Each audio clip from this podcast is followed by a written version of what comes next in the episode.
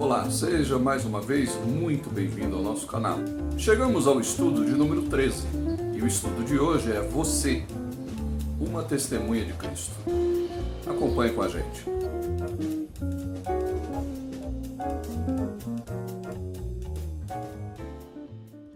Quando algo de bom acontece em nossas vidas, a nossa primeira reação é compartilhar aquilo que acontece conosco com os nossos entes queridos, com os nossos familiares, com os nossos amigos.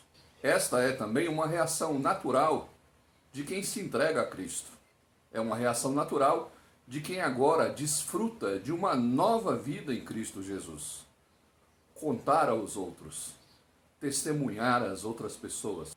Muito mais do que uma satisfação, isso também é uma responsabilidade que Jesus confia a nós, sermos suas testemunhas.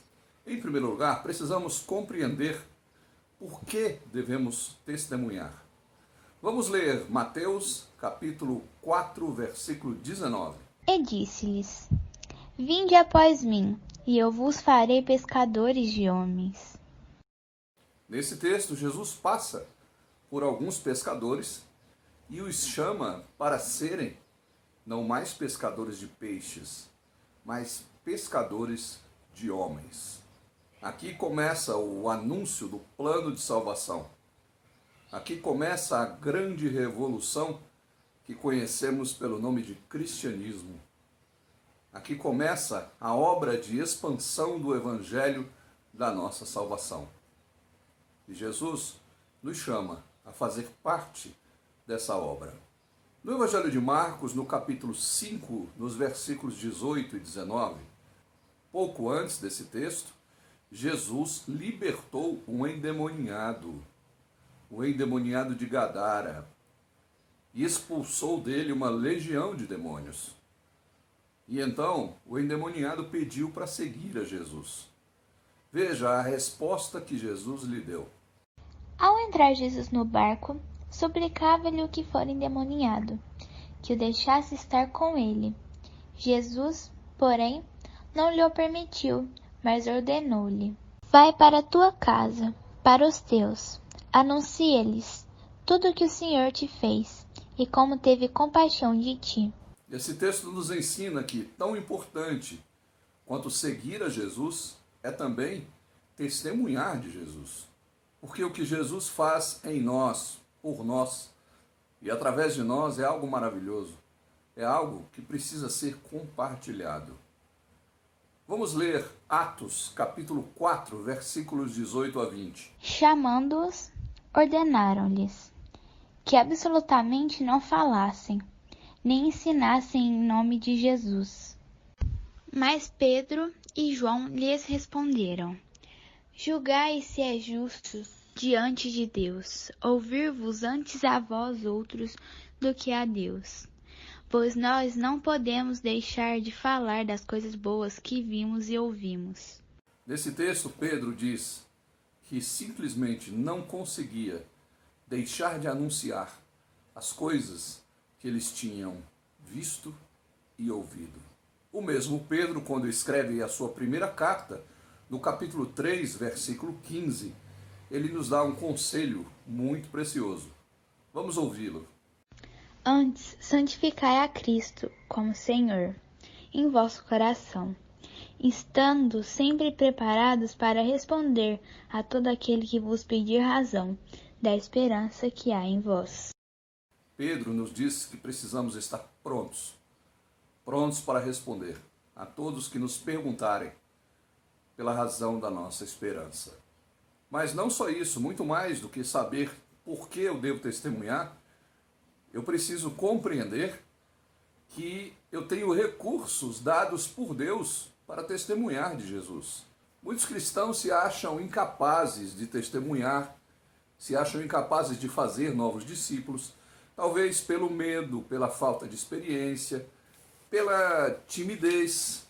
Essas coisas com certeza nos trazem insegurança mas por nos conhecer bem, Deus fornece as condições para darmos um testemunho frutífero, eficaz, bem-sucedido.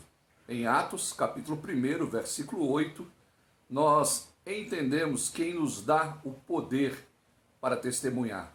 Vamos ouvir o texto. Mas recebereis poder ao descer sobre vós o Espírito Santo, e sereis minhas testemunhas, tanto em Jerusalém como em toda a Judéia e Samaria, e até os confins da terra. Em Marcos 13:11 também nos é dito algo parecido. Vamos acompanhar. Quando, pois, vos levarem e vos entregarem, não vos preocupeis com o que haveis de dizer mas o que vos for concedido naquela hora, isso falai, porque não sois vós os que falais, mas o Espírito Santo. Mas também, além da ação do Espírito Santo, Deus nos dá um instrumento poderoso para nos ajudar a testemunhar de Jesus.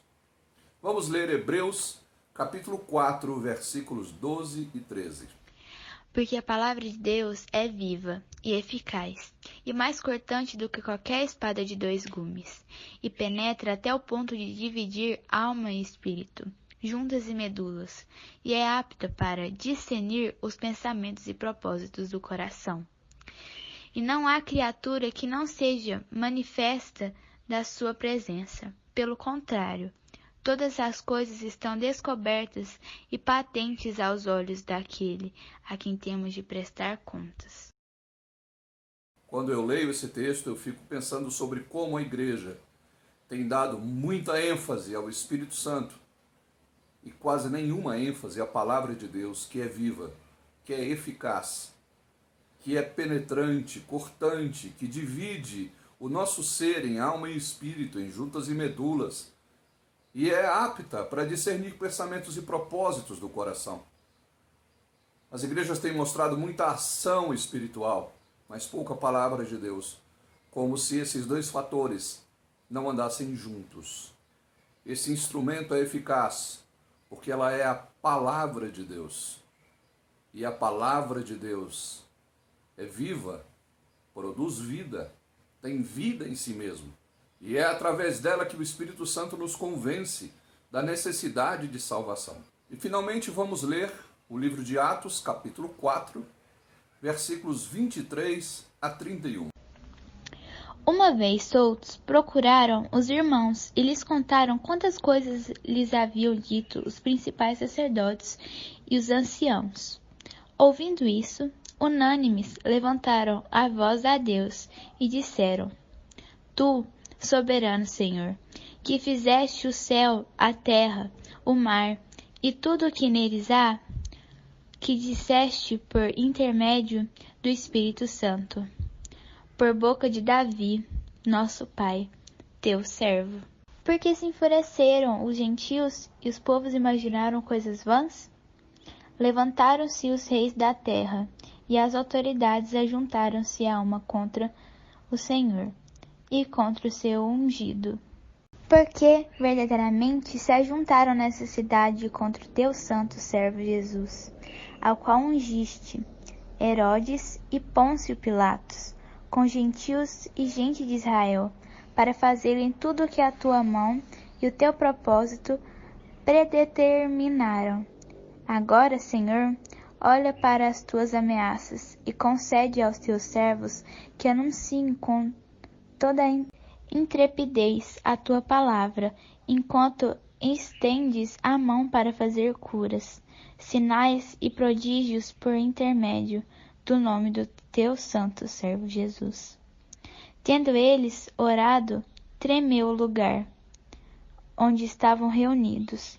Todos ficaram cheios de Espírito Santo e com intrepidez anunciavam a palavra de Deus. Note que ao encontrar barreiras para testemunhar de Cristo, os discípulos oraram.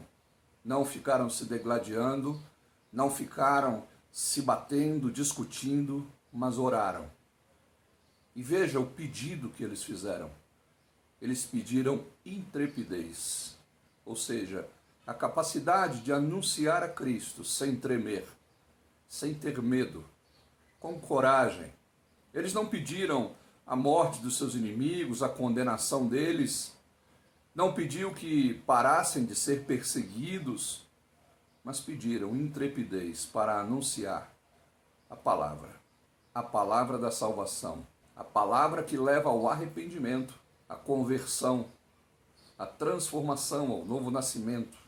Quando eles terminaram a oração, o lugar tremeu, como se Deus estivesse confirmando que aquela era a oração a ser feita.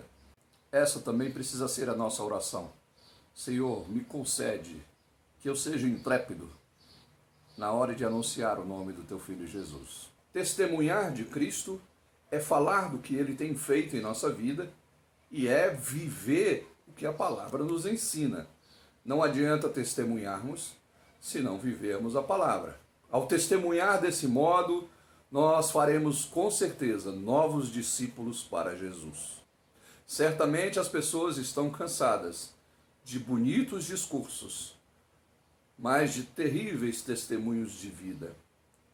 O testemunho de Cristo, ele anda junto com a vivência da palavra. Então nós aprendemos que Jesus nos convoca a sermos suas testemunhas e que Deus nos dá instrumentos para fazermos novos discípulos para Ele. Deus nos fornece recursos para que essa obra se realize. Esses recursos passam pela ação do Espírito Santo, pela palavra de Deus e pela oração. O Senhor requer uma resposta e um compromisso de nossa parte. Como a gente viu, nós precisamos assumir um compromisso sério com Deus. E esse talvez seja o momento ideal para isso. Esse é o nosso último encontro neste curso de discipulado. Essa é a nossa décima terceira e última lição. Nós teremos, claro, outros vídeos com mensagens bíblicas, mas no tocante a este curso de discipulado, esse é o nosso último encontro. Então, o meu desejo é que Deus tenha falado ao seu coração através dessas reflexões, dessas meditações, dessas aulas. Meu desejo é que você confesse com a sua boca Jesus Cristo mas que você tenha Jesus Cristo como Salvador da sua vida e que você creia nele de todo o seu coração. O meu desejo é que você busque todos os dias comunhão com ele, através do estudo da palavra e através da oração. O meu desejo é que você faça parte de uma igreja local, que você seja batizado e seja integrado na igreja do Senhor. E o meu desejo é que finalmente você fale da sua fé, testemunhe da sua fé para aqueles que ainda não receberam Jesus como Salvador. E assim, você também faça discípulos para o Senhor. Que Deus te abençoe. Você pode rever essas aulas que ficarão online tantas vezes quantas você precisar. Elas estão enumeradas de 1 a 13 e cada lição tem um tema apropriado para aqueles que querem começar a compreender a Bíblia. Compartilhe esses vídeos com outras pessoas. Fale desse discipulado. Faça discípulos usando esses vídeos. Que Deus te abençoe grandemente e até o nosso próximo encontro.